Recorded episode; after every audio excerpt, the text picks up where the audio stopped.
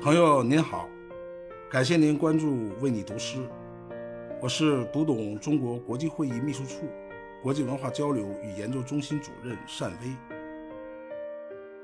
我曾经在中国国家博物馆工作过四年，时间很短，所做不多，贡献甚少，但是它给予我的却像是一座无垠的宇宙，一柄永恒的光源。我就像一个游子回到了家，灵魂找到了归宿。于我而言，库房里、展厅里的文物都是有生命的，他们都是我的家人，我的朋友。今天是国际博物馆日，我想为你读一首诗人普洱的作品《愿望博物馆》。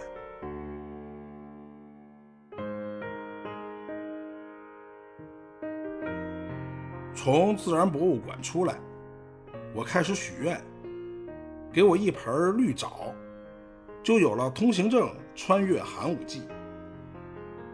我要一头狮子，以及覆盖草原的权利。养一匹马，灵感来自方圆千里。捕获一只蝙蝠，就拥有一只黑帮。我喜欢驯鹿。他们跳跃时能还原诗意，还是豢养猎豹吧？我要控制闪电，我选择老虎，同时选择心腹之患。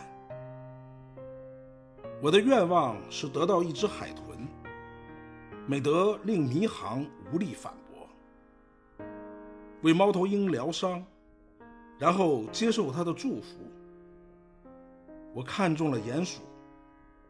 我想要随意躲藏的能力，不如给我一头非洲象，我宁愿与暴君共处。让我驯服一只鹰，之后驯服自由。养一只比目鱼，容忍矫正不了的偏见。我想要一只猴子，请他演出孤独的喜剧。